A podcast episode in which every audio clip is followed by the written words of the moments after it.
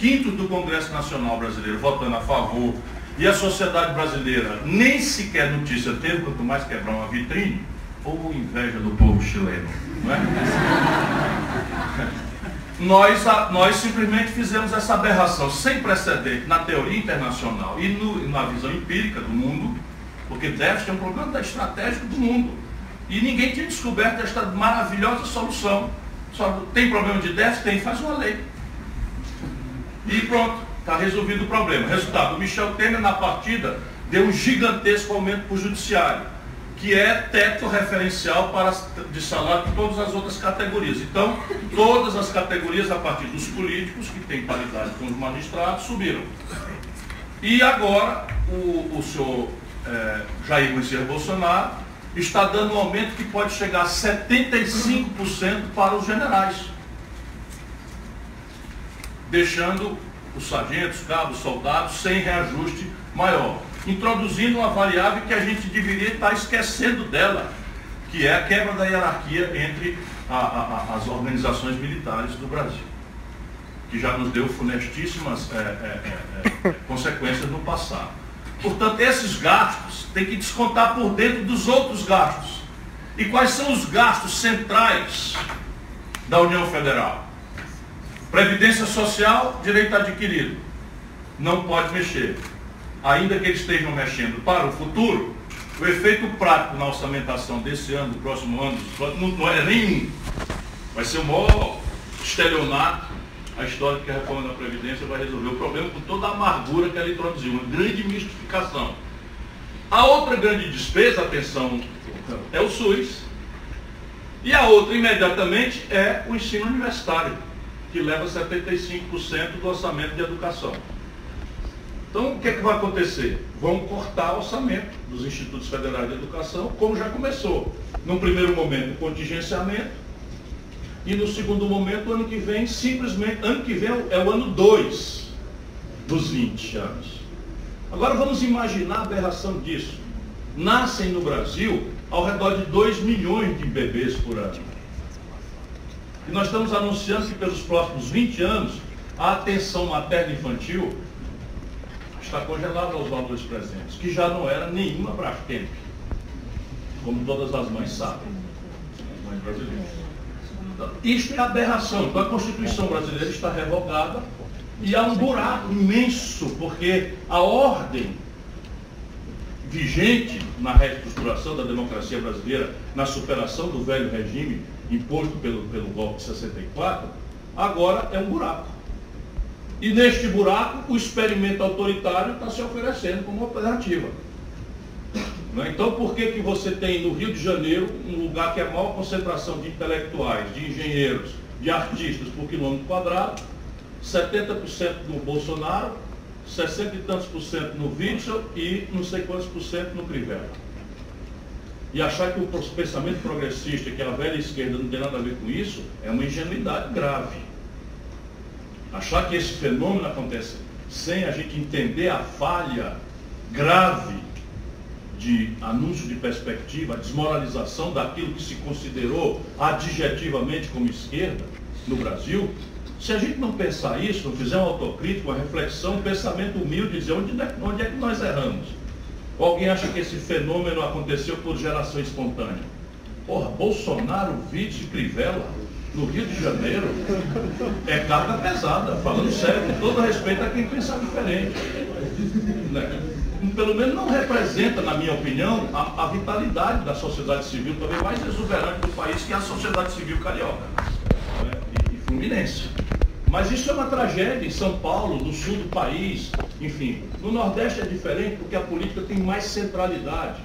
E essas tentativas de transferir o ambiente de julgamento da política para esses universos cognitivos exóticos que estão sendo introduzidos como guerra híbrida, moralidade, defesa da família, adoração ao sagrado, de um jeito e tal, lá a turma também sofre essa influência, mas salário mínimo, posto de saúde aberto, escola que dê merenda escolar, é tão importante que as pessoas não, não aceitam trocar de universo assim tão rapidamente. E isso explica essa dissonância cognitiva, quase, né, um problema de neuro, neuro, neurolinguística. pelo menos do ponto de vista de elite versus povo, há um problema de neurolinguística aí, nós não estamos entendendo nada do que está acontecendo conosco, com o nosso povo. E isso nos traz a terceiro componente da crise para ambientar nossa reflexão final sobre desenvolvimento e energia, que é o tema que me deram a oportunidade de ferir com a sua inteligência hoje à tarde. O terceiro ambiente é uma crise que é, será assim referida pela história, a pior da história do Brasil. Os indicadores de desenvolvimento econômico têm data, os mais antigos, confiáveis, têm data de 120 anos. Pois bem, se nós levantarmos os indicadores dos últimos 120 anos, o Brasil está completando a pior década da história em matéria de desenvolvimento econômico.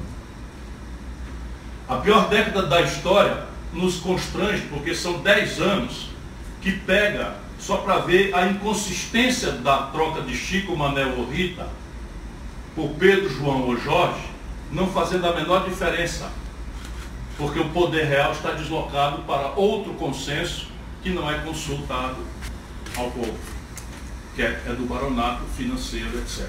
Dez anos significa resto de Lula, Dilma, Temer, Bolsonaro.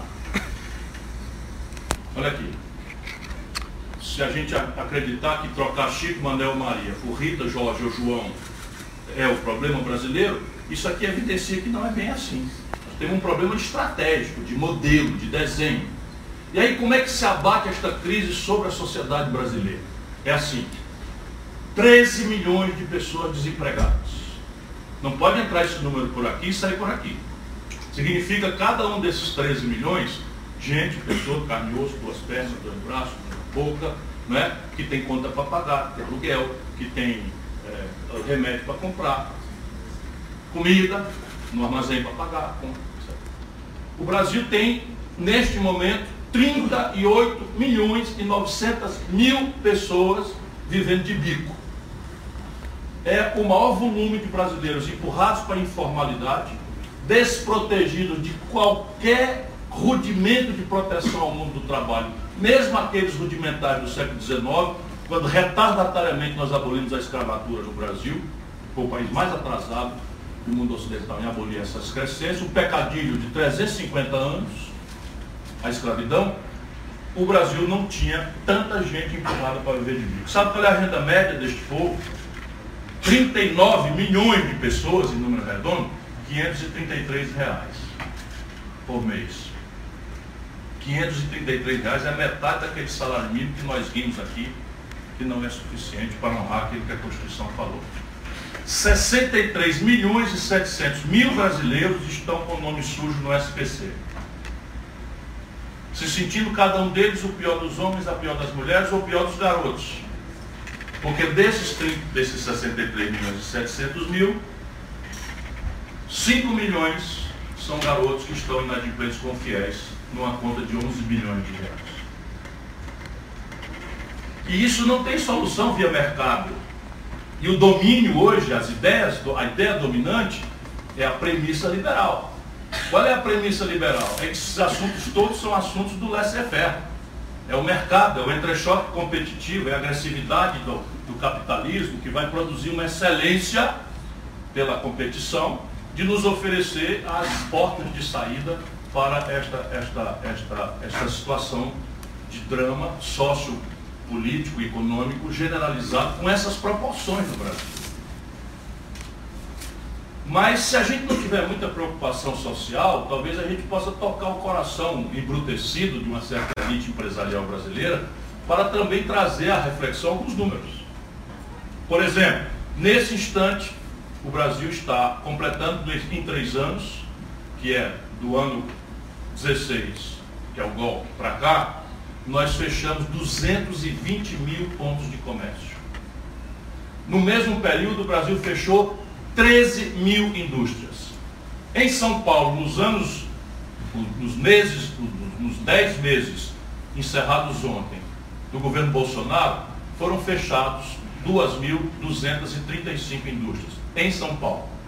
Fecha-se um milhão de empregos por mês industriais no estado de São Paulo. Esse é o outro ângulo da mesma crise. E se a gente ainda de todo não conseguir perceber que a barbárie é será a lógica consequente de tudo isso, nós temos dois números: 57 mil homicídios e 66 mil mulheres brasileiras foram estupradas nos 12 meses oficialmente levantados por último. E é bom que eu repita sempre, os especialistas me dizem, que esse número é gravemente subnotificado, porque as mulheres se envergonham de à delegacia, se sentem maltratadas, os, os policiais não são treinados para isso, e não raras vezes as mulheres são culpadas de terem sido vítimas dessa barbaridade, porque pintaram a boca de uma cor ou usaram a roupa de um jeito que um canalha sentiu como um apelo ou uma autorização para que ela fosse violentada. Esta é a terceira dimensão da crise brasileira. Ponhamos-nos no lugar de um garoto de 14, 15, 16 anos, quando as suas convicções estão sendo feitas, estão se construindo, seu código axiológico, seus valores, suas referências comunitárias estão sendo ordenadas pelas as exemplaridades, etc, etc. O que é Brasil para essa turma? O que, que significa esse pano verde amarelo, tremulante. É. O que é ouvir do Ipiranga às margens flácidas? Porque o, o, o, cara fala isso, porque, porque ele canta sem sentir nada, porque ninguém pode ter uma margem flácida com riacho, pelo menos. Isso, isso é um milico. Você imagina o que é isso na cabeça de um garoto? que está todo dia sendo ensinado subrepticiamente que ser feliz não é encontrado na abstração romântica. Ser feliz não é encontrado na paixão, na compaixão, na adoração ao sagrado. Ser feliz para essa geração de vocês todas, e para mim, que vi essa mudança acontecer, é na verdade quanto de uma expectativa de consumo maravilhosa excitada por uma oferta, esta sim é a única coisa que está globalizada, nós damos conta de praticar com a renda apertada que temos. Vocês imaginam que é um garoto na periferia do Rio de Janeiro, de Fortaleza, desejando ter um tablet, um smartphone para poder ver filminho, né, as maluquices do filho do Bolsonaro né, no Facebook e tal. Todo mundo para falar, para tu viu, o cara disse que era para fazer um AI-5, aí o outro lá chamou ele de de tolete de. cadê, cadê Aí, cadê o Aí, aí o outro diz assim, não não, cara, foi top 10 nos trend top do, Twitter, rapaz, o meu, o meu, celular, meu celular não pega. Não pega. E a gente está rindo para não chorar, mas isso daí é que produz essa equação de infelicidade e de violência que nós vivendo. Não é? Então, este é o ambiente onde nossa reflexão tem que se dar. Eu sempre acho um jeito, nas palestras todas, fala aí sobre a importância da borboleta na constituição de uma boa plantação de trigo. Eu vou chegar lá, vou estudar, vou pegar os melhores caras que vai mas antes eu vou lembrar que a crise tem três camadas, que a gente precisa compreender como é que a borboleta vai fazer o seu papel de polinizar uma boa, uma boa coisa. Isso então nos traz, que é o que eu já quis indiciar, isto será que é problema de Chico, Maria ou José? Claro que Chico, Maria ou José é importante, é indispensável. A política não é elaborada por algoritmos. Portanto, os valores da liderança, das referências, são gravemente importantes, são centrais, não são dispensáveis. Mas o problema é muito mais grave e complexo. Nós precisamos celebrar um projeto. Porque para sair desta equação, nós precisamos vencer uma batalha moral e intelectual que nós estamos perdendo, todas elas. Porque este ideário, ele esmagou o mundo. Porque é o ideário do consumidor. Nós não somos mais cidadãos. E o consumidor é perfeitamente convencido de que o melhor ambiente para ele, para escolher o bom, bonito e barato, felicitante, põe muitas aspas, é o entrechoque concorrencial que vai dar ele a escolha soberana do bom, bonito e barato, porque só a competição agressiva. Todo mundo entende isso. E aí, se quisermos agravar o argumento, tomam-se, como vocês estão assistindo, os péssimos exemplos impunes não é, da existência real do Estado como entidade, novelizam-se esses péssimos exemplos e a tempestade perfeita se, se dá. Porque, repare, uma promotora convidar uma, uma entrevista coletiva para dizer que o presidente foi citado de forma impertinente, em cima de uma perícia que foi pedida a uma da tarde, ficou pronta às 2h45 da tarde, e depois a turma entope a internet com ela com a camisa do Bolsonaro, e eu abraçada com esse energúmeno que quebrou a, a, a placa da Maria na campanha, é promotora de justiça. Então, que, que confiança nós temos no aparelho de justiça? Aí vocês aqui podem achar ou não que o garotinho é não sei o que lá e tal, vai preso cinco vezes solto dois dias depois. A lei não pode ser assim. Ou a prisão foi injusta, ou a soltura foi injusta. Alguma coisa está profundamente errada no Brasil. E está mesmo. Porque o Estado, que é, vamos dizer, um espaço em abstrato e em concreto, onde o, a, a, a vontade comunitária se aperfeiçoa, está mal versado. E isso não tem solução personalíssima. Leozinho, esse é o Léo Lupe, meu companheiro do PDT, e eu devia ter saudado a todos os outros na militância do partido, especialmente da Juventude Socialista PDT, que é a minha turma no partido.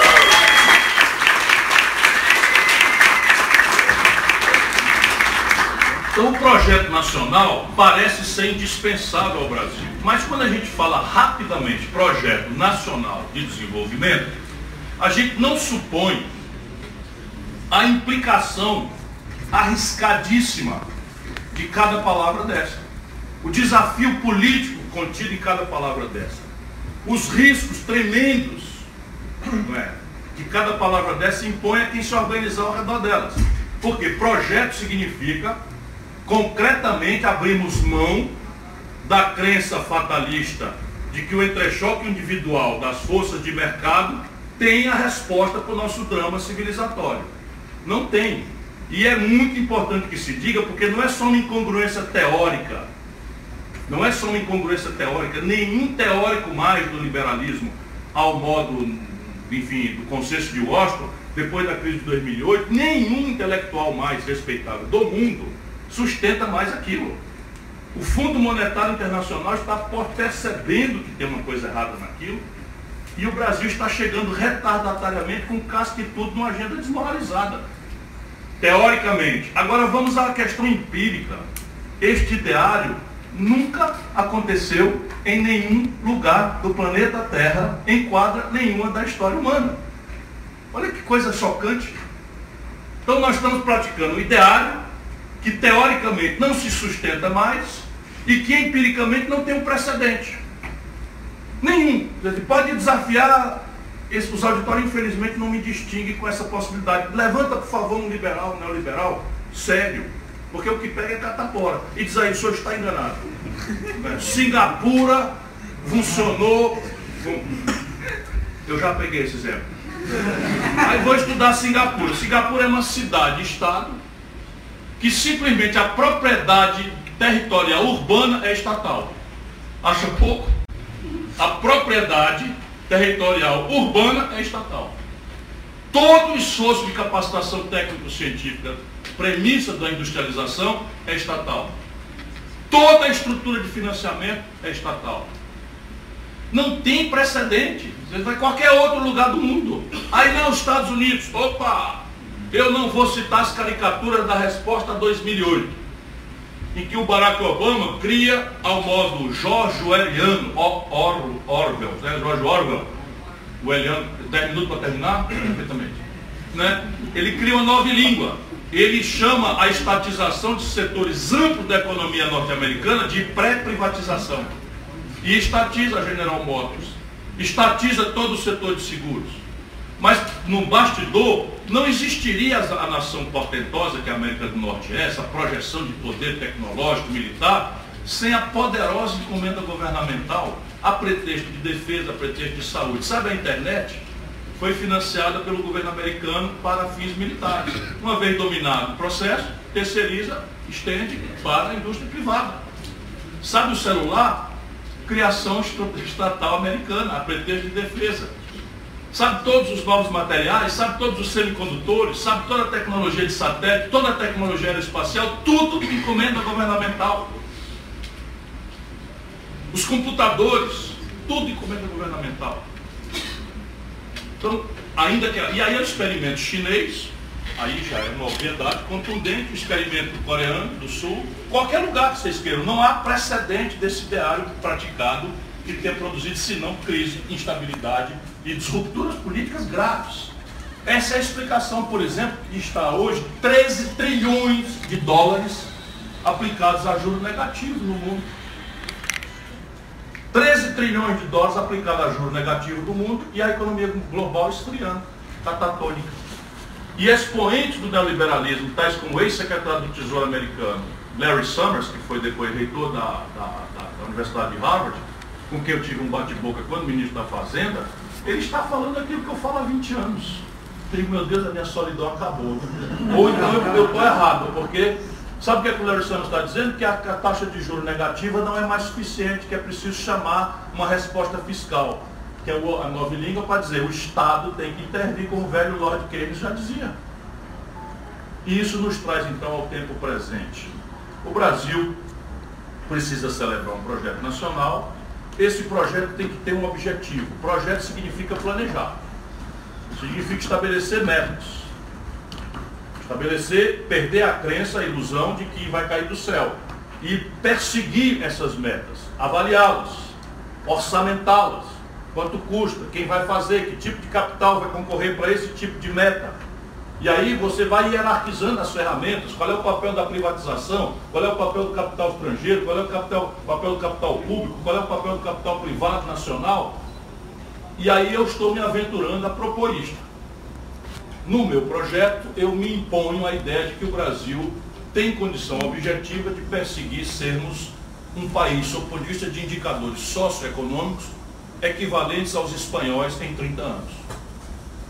É uma meta moderada, extremamente audaciosa, porque dos anos 80 para cá, nós só seríamos um país equivalente à Espanha daqui a 160 anos. E nós não temos esse tempo.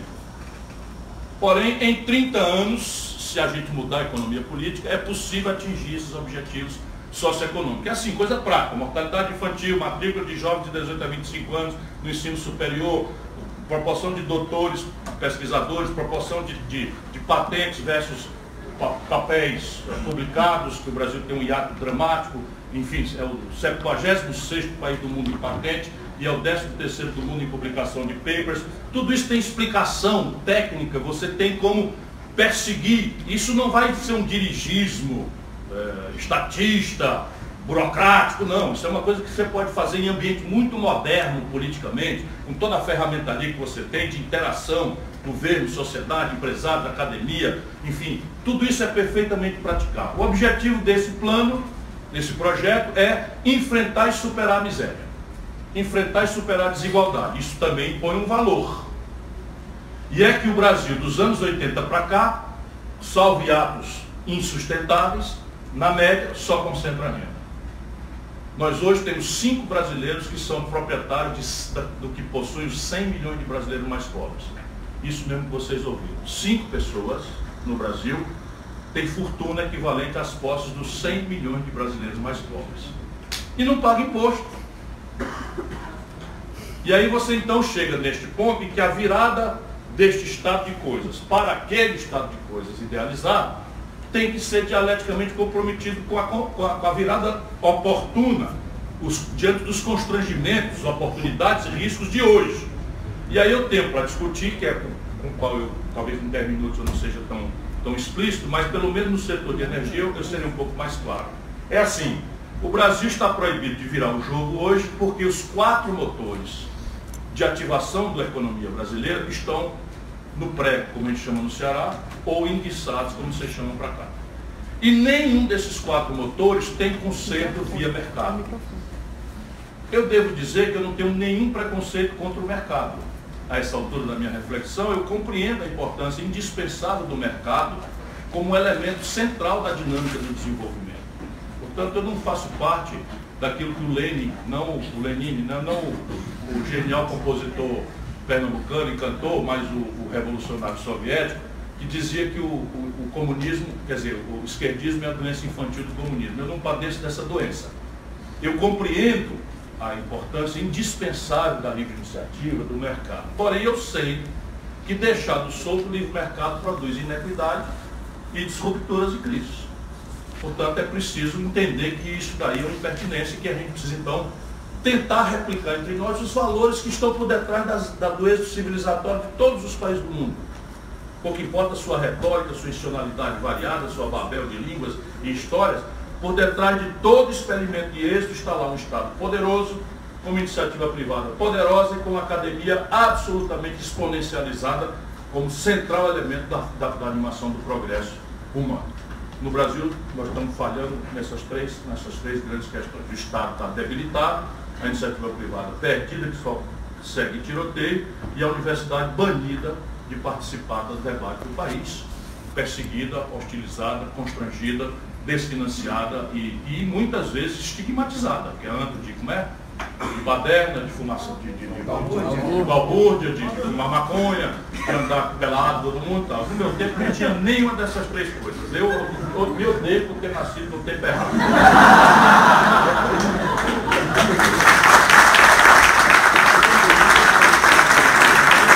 Motor número um.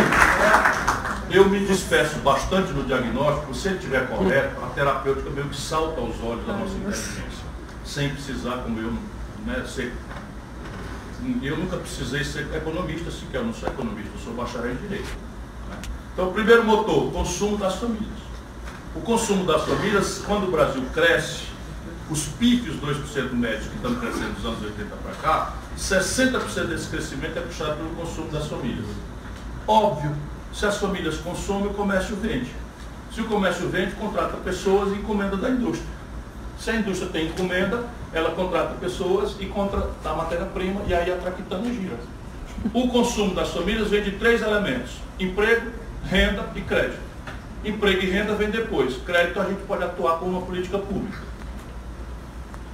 Porque o Brasil tem 63 milhões e 700 mil pessoas inadimplentes, 5 milhões e 500 mil microempresas inadimplentes e tem o maior nível de, de, de endividamento empresarial da história, 1 trilhão e 400 bilhões de reais vencidos o empresariado brasileiro tem hoje. Portanto, não há investimento, não há crescimento pelo consumo das famílias e aqui está a pista de você fazer uma reestruturação desse crédito. O segundo já está indiciado, é o investimento empresarial.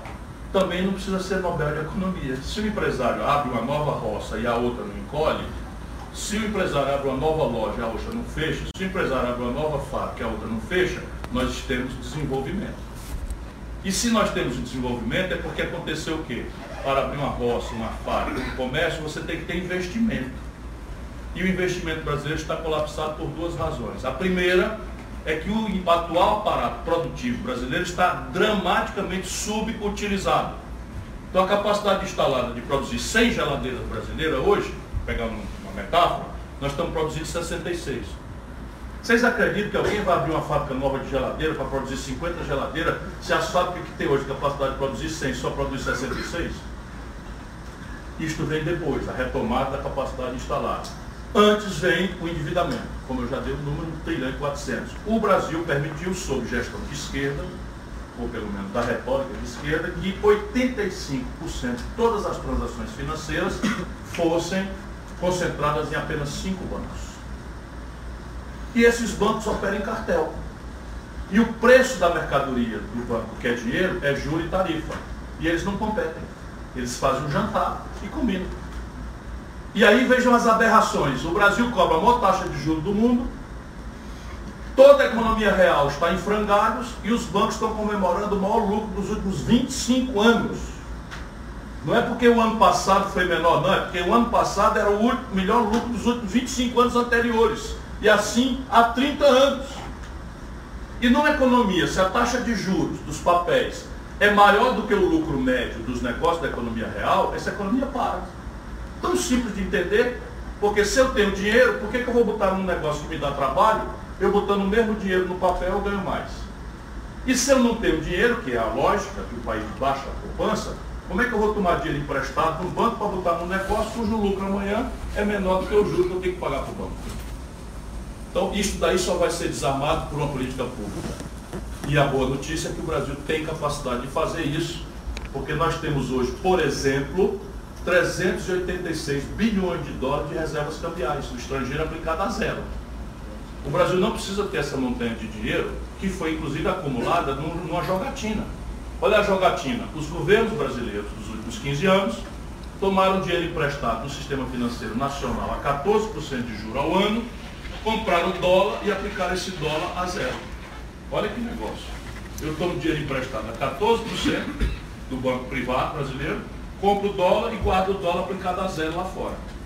Então eu posso perfeitamente pegar 186 desses, 4, desses 386 bilhões de dólares, guardar 200, que é precaução de reserva de um ano e meio de importação, que é o padrão internacional, e 186 eu faço um, um de dois, pago a dívida. Mas o melhor caminho de pagar a dívida é fazer um fundo soberano para emprestar ao empresariado. Que vai trocar dívida interna cara de curto prazo vencida por dívida externa de longo prazo a juros barato, mediante uma adesão a um projeto nacional que tem compromissos de investimento e geração de emprego nos potenciais que nós vamos fazer. O terceiro, eu estou terminando, o terceiro motor, eu prometi quatro, é o investimento público. Também ninguém precisa ser tão inteligente, evidentemente que aqui a inteligência é muito acima da média, para entender que em tempos de depressão econômica, já dizia o velho Keynes, os governos deveriam, dizia o Keynes, uma metáfora, mas que espanca qualquer preconceito. Dizia ele, em tempos de catatonia do capitalismo, ciclicamente o capitalismo em crise, os governos, dizia Keynes, deviam pagar para o povo cavar buraco e em seguida pagar para o povo tapar o mesmo buraco. O que, que ele está querendo dizer? Em, em cíclicos momentos de crise, de catatonia do capitalismo, só a questão fiscal, como Larry Summers está respondendo, agora é secretário do Tesouro americano, tem a, a capacidade de fazer. E isso é uma oportunidade para um país como o Brasil. Porque não é mais para a Europa. Por exemplo, metade dos domicílios brasileiros não tem saneamento básico. Por exemplo, 14 milhões de pessoas não têm moradia. Por exemplo, 24 mil obras públicas estão paradas hoje no Brasil. Tudo licenciada, projetada, orçada, pronta para você retomar, rapidamente gerar um milhão de empregos ali em seis meses sem importar nenhum insumo, porque ainda estamos com autossuficiência em, nos insumos da construção civil e mesmo na construção pesada, embora estejamos destruindo a nossa expertise nessa área também. Então, como é que a gente faz isso se não tem dinheiro para nada? Seria a pergunta óbvia. Isso daí é um problema, não é técnico, é político. Eu vou dar para vocês aqui alguns números e vocês se apropriem deles e aceitem ou não, mas vamos discutir. Porque trata-se de aqui, senhor, você quer servir. O déficit público esse ano, Davi, é de 130 bilhões de reais. O mundo inteiro, tenho eu repetido, o mundo inteiro cobra um imposto sobre lucros e dividendos empresariais das grandes corporações. Só o Brasil e a pequena Estônia no leste da, da, da Europa não cobram. Eu, Ciro Gomes, ministro da Fazenda do Brasil, sobre Itamar Franco, cobrava. E se nós cobrássemos mais ou menos o que eu já cobrei, dava para arrecadar hoje no exercício 70 bilhões de reais. Guarda aí. 70 bilhões de reais. Nós temos 130 de déficit. Este ano o Brasil, na crise que estava arrochando tudo, contingenciando a universidade, o diabo decadente de tudo e tal, o Brasil dispensou renúncia fiscal, não é só negação, renúncia fiscal, oficialmente concedida sem nenhum clientelismo, muitas vezes suborno, o Brasil dispensou 350 bilhões de reais de impostos devidos.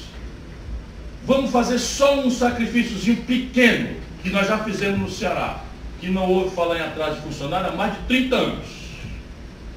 Vamos cortar 20% só. 20%? Desses absurdos 350 milhões de reais. Corta 20% da quanto? 70 milhões de reais. Quanto eu deixei guardado contigo?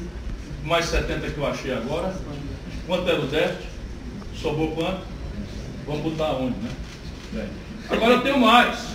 A grande fazenda chamada Brasil, do agronegócio global, paga um bilhão de reais de imposto territorial rural. Um bilhão. Essa imensa fazenda. Sabe quanto é que Voz Piceira, da classe média, paga de imposto predial e territorial urbano, IPTU? 20 bilhões.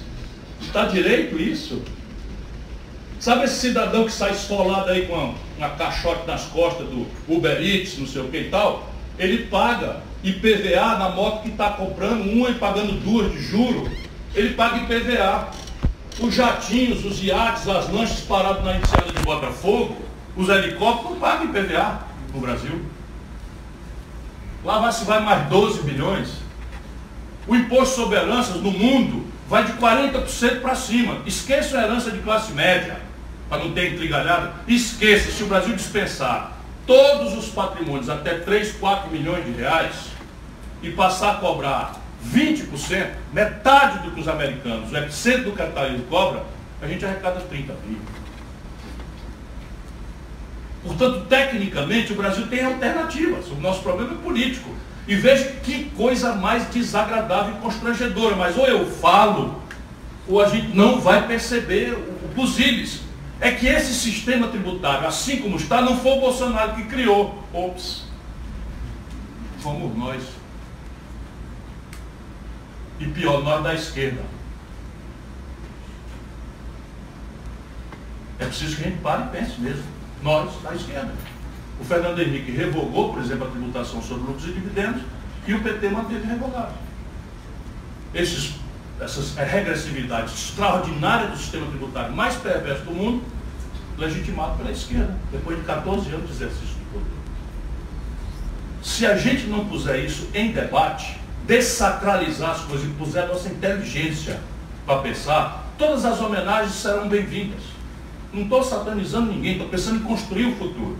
Mas ou a gente constrói o futuro sem as peias do reacionarismo diletante de amar as figuras exóticas e os grandes caudilhos, as grandes figuras, não tem saída para o Brasil. Quarto motor, e com isso eu termino. O Brasil tem uma, uma trava hoje para crescer. Todo e qualquer crescimento que o Brasil experimente é interrompido muito rapidamente por uma crise nas contas externas do país com o estrangeiro. Isso é o seguinte, o Brasil, em 1980, tinha um terço do seu PIB industrial. Hoje, esse PIB industrial caiu para menos de 11%. E está despencando, está acabando.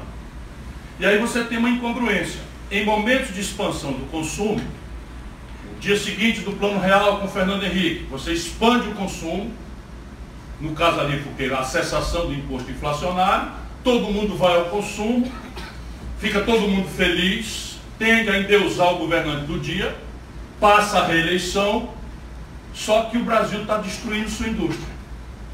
E essa explosão de consumo se sacia com a importação crescente. Então a gente importa do estrangeiro a explosão de consumo que ciclicamente a gente experimenta. Quando os preços dos nossos produtos tradicionais estão em alta, e os preços dos produtos tradicionais, eles são historicamente assim na, na história do capitalismo, eles sobem e descem a vida inteira. Então, quando esses preços estão em alta, a gente meio que arranja os dólares para mascarar o buraco na conta. Quando esses preços caem, é uma fratura exposta. A gente não tem os dólares para pagar a conta, se expõe uma crise cambial, o real se desvaloriza, essa desvalorização se transmite imediatamente para os preços e os preços travam, puxam um índice de inflação, a economia hiperindexada, e eles atiram nessa inflação de custo como se fosse inflação de demanda, aumenta a taxa de juros. É uma engenhocazinha que não é tão difícil de entender, embora já não seja tão simples quanto aquelas outras obviedades, que é a conexão de câmbio com os preços do custo de vida das populações. Mas quem me ouve já está sabendo repetir. Por quê, não é? Fala aí, meu irmão. Pão é trigo. E trigo? É dólar. É dólar. Então, se subir o preço do trigo... Sobe o preço do pão. Pronto, aí.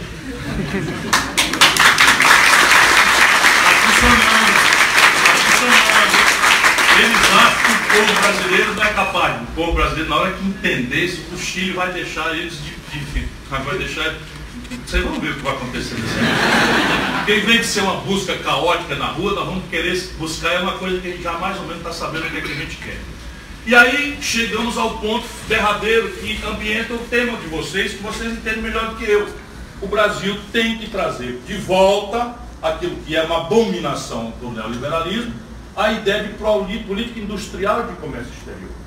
Nós não podemos nos permitir nos desindustrializar, porque é vã e explosivamente vã a ideia de que nós vamos pagar um modo moderno de vida, referido à química fina de última geração, à eletroeletrônica de última geração, à telemática de última geração, a meio de diagnóstico médico de última geração, a bem de capital de última geração, com milho, soja, óleo bruto depois. Essa conta ela não fecha.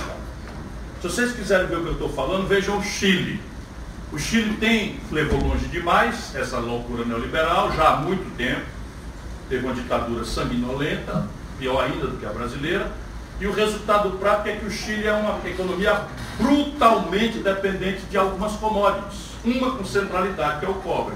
Então, quando o cobre sobe de preço, o Chile mais ou menos se ilude de que as coisas estão mais ou menos bem. Quando o cobre desce de preço, o Chile entra numa crise tremenda. E estruturalmente, cada vez que a crise vem agora, é pior. Porque o povo está incrementando a sua expressão de consumo e o consumo é referido a cada vez mais sofisticados né, elementos simbólicos do êxito civilizatório, que é a eletroeletrônica, o smartphone, etc, etc, etc. O que é a Venezuela? Vocês repararam que a Venezuela deu um esfriado na crise recentemente? Né? Quando o Bolsonaro assume, nós estávamos falando em guerra. O Bolsonaro falando em entrar em guerra, em confusão, imigrantes aí invadindo o, o, a coisa, de repente, tchum, cadê a crise da, da Venezuela? Está lá, mas desacelerou. Por quê? Porque o petróleo no começo do ano estava 40 dólares e agora está 70, 73. Então eles são hiperdependentes da monocultura do petróleo. O Brasil tem um portfólio mais diversificado e ainda tem uma indústria. Portanto, está na hora da gente interromper a estupidez, que infelizmente está no pior momento para agudizá-la. E a política industrial de comércio exterior, no caso brasileiro, nos, nos faz encontrar quatro complexos industriais que mesmo é, rendidos, que nós não devemos fazer, mas mesmo rendidos às evidências de que modernamente né, a, a teoria das vantagens comparativas incrementou dramaticamente as dificuldades com um país de desenvolvimento retardatário como o Brasil, mesmo nos rendendo a esta evidência, restam no Brasil quatro, pelo menos, complexos industriais de potencial global, mesmo com uma teoria de vantagem comparativa reacionariamente nos a nós imposta, que nós não devemos aceitar. Primeira delas, eu vou só fazer para terminar no tema. Primeira delas, complexo industrial da defesa. E parece que há um cérebro cuidando de destruir essas alternativas. No único setor de alta tecnologia onde o Brasil é superavitário, o único é na indústria aeroespacial. Estes canalhas estão entregando a Boeing, a, entregando a Embraer para a Boeing, num setor que nós temos superávit por um valor equivalente, mais ou menos, pouco diferente, daquele valor que se pagou pelo Hotel Copacabana Palace o que revela claramente um caixa 2, provavelmente do estrangeiro, e suborno de acionistas minoritários, entre os quais o Fundo de Pensão do Banco do Brasil. Estou falando isso aqui porque os funcionários do Banco do Brasil já já vão precisar de nós quando o Paulo Guedes quiser entregar o Banco do Brasil para o Banco of America. Os planos estão sendo feitos, as contas estão sendo feitas. E os funcionários do Banco do Brasil vão correr, como os, os, os amigos dos Correios, pedindo socorro da sociedade brasileira. Pois bem, o fundo de pensão Previ é acionista minoritário da Embraer e deve ter recebido suborno para aceitar essa negociata contra o Brasil. Complexo industrial do agronegócio. A agricultura mais potente do mundo compra do estrangeiro 50% dos seus insumos. Todos os fertilizantes na prática, todos os, os implementos agrícolas. O Bolsonaro autorizou 410 novos agrotóxicos no Brasil é a soma de tudo que foi autorizado nos últimos 20 anos no Brasil. 82 desses 410 são princípios ativos tóxicos banidos das, da Europa e dos Estados Unidos por cancerígenos de criança, causam câncer em criança. E nós aqui todos estamos engolindo, apatetados, aceitando essas coisas e tal, como se tivéssemos nada com isso, como se isso fosse uma abstração de Brasília. É? E o, o, qual é a razão da gente não verticalizar um complexo industrial do agronegócio? O terceiro é o complexo industrial da saúde. Veja bem, 86% da química fina dos remédios que nós tomamos vem do estrangeiro. Todos os meios de diagnóstico médico, camas, próteses, camas de hospital, bengala, cadeira de roda, coisa que está com patente vencida e você com engenharia reversa podia fazer um, um cluster com garotos que começa aí com um arranjo produtivo local, um venture capital, com compra governamental, e aí, de novo, tem um cérebro guiando para fechar essas portas. O Bolsonaro aceitou, sem consultar ninguém, que o Brasil abrisse mão do nosso Estado de Nação em Desenvolvimento da OMC. Pois bem, esse Estado de Nação de Desenvolvimento da OMC é que permite a um país, sem qualquer tipo de restrição comercial internacional, dentro das regras da OMC, fazer política de desenvolvimento regional ou de superação de questões sensíveis de natureza de saúde. Aí está o outro complexo industrial. E por fim, o quarto complexo industrial que é petróleo, gás e bioenergia. Foi para isso que eu fui chamado para hoje. Como queria demonstrar, aqui está a centralidade com a qual eu trato este assunto. Quem entende de petróleo não sou eu. Mas há um, há um cérebro destruindo esta vocação. De onde é que eu elejo o complexo industrial do petróleo, gás e esses outros, e bioenergia, e esses três outros? Eu não elejo pela política clientelista de amigos do rei, que era como de campeões nacionais, que foi que deu na picaretagem que deu essa confusão toda do petrolão e tal. Eu elejo pela transparência do balanço de pagamentos do Brasil. Nesses quatro setores estão os quatro maiores buracos relativos da conta do Brasil com o estrangeiro. E para nossa aspa sorte, mas não é propriamente sorte, foi a luta dos nossos antecessores, nossos antepassados, que nos deram protagonismo potencial nisso daí. E agora veja o que está acontecendo, jovens. Veja o que está acontecendo. Nesse momento, começa com o Fernando Henrique e não é revertido. O Fernando Henrique percebeu que não capital político para privatizar a Petrobras como gostaria. Então fez o quê? Diminuiu a quantidade de ações com direito a voto e manteve o controle da União e expandiu as ações como cota do capital sem direito a voto. E entregou para o capital estrangeiro e para os bancos, e, e, e para os bancos brasileiros. Então hoje o, o, capital da Petrobras é mais ou menos 70% privado. Capital não votante. E aí o que eles estão fazendo? Pararam um terço das refinarias do Brasil. Quem for visitar Duque de Caxias aqui no Rio de Janeiro, vai ver Duque de Caxias enferrujando. A enferrujando para destruir, para depreciar, para entregar. E aí fazem o quê? Estão incrementando a importação de derivados de petróleo que é um semi-elaborado. Então veja bem, o rudimento industrial no petróleo, que é o refino, eles estão desindustrializando o Brasil e importando quase 250 milhões de barris por ano de diesel, gasolina, enfim dolarizando os preços. E também agora o Bolsonaro descobriram, o Paulo Guedes, que já vinha lá do, do, Michel Temer, porque entra governo e sai governo é a mesma coisa, descobriram o seguinte, com a beneplácito estranho, esquisito da Suprema Corte Brasileira, e consultada, disse o seguinte, a Petrobras não pode ser vendida, a não ser sob autorização legislativa. Porém, Vá ver onde é que é a lei que eles resolveram tirar essa conclusão. Subsidiárias podem ser vendidas sem consulta ao, ao coisa. Quem organiza a subsidiária? A própria. Então o que é que faz a Petrobras? Que é uma empresa orgânica que vai do poço ao posto. Eles estão pegando e esquartejando a Petrobras. E entregando sem ninguém saber a preço de varejo, negociadas por cima de negociadas, o grande negócio integrado da Petrobras, destruindo esse potencial do Brasil. Então, por exemplo, os gasodutos e oleodutos, isso é logística. A Petrobras vendeu e ela vende e faz um contrato take or pay de aluguel do acervo que ela vendeu. Pois bem, no do Sudeste, o valor que ela vai pagar de aluguel por três anos é o equivalente ao que as multinacionais pagaram para levar o acervo. Ouviram bem? E não fizeram reação nenhuma, não é possível, o senhor está ficando doido. O aluguel de três anos é o valor que ela recebeu para vender esse negócio. A BR distribuidora, que é o filé da, do negócio, a distribuição, eles venderam violentando a lei das SAs, que manda que quando, quando, quando o controle acionário está sendo transferido, que haja uma oferta pública. Porque uma coisa é você vender ações em bolsa, no varejo. Outra coisa é você vender ações numa operação que transfere o controle. Pois bem, eles fizeram a operação de transferência do controle para um pool de bancos no Brasil, que só são três. Os grandes, mas tem os menores aí, os BTGs, os Estevão da vida. De novo, por um valor do varejo. Resultado, saiu o balanço do trimestre. E eu termino. Vocês viram as transações tenebrosas com que o futuro de vocês está sendo vendido.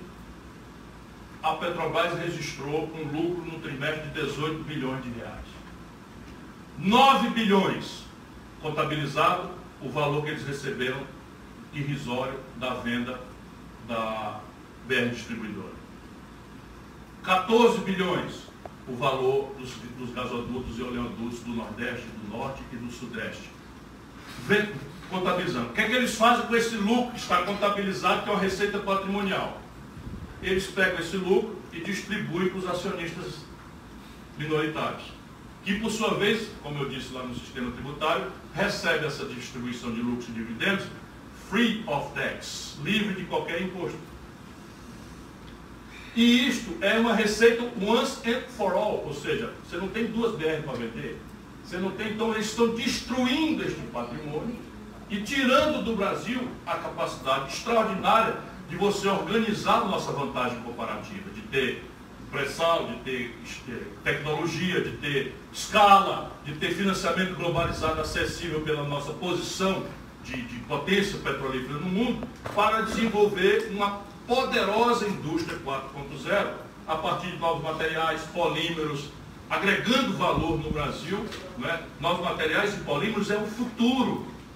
É o futuro da indústria petrolífera. Você vai vender petróleo para queimar diesel, isso é loucura num tempo moderno como esse. E é com isso que eu encerro. Está aqui o Brasil que nós temos, está aqui um conjunto de soluções que se você olhar, por exemplo, a Argentina, não tem. O Chile, não tem. O México, não tem porque foram longe demais. Mas o Brasil tem portas de saída. Elas estão sendo, coincidência não pode ser, elas estão sendo gradualmente sendo fechadas. E essa é a tarefa do dia hoje. Nós protegemos o Brasil, garantir a democracia e construir um projeto nacional de desenvolvimento que nos responda à tragédia socioeconômica que vivemos. Muito obrigado pela sua atenção.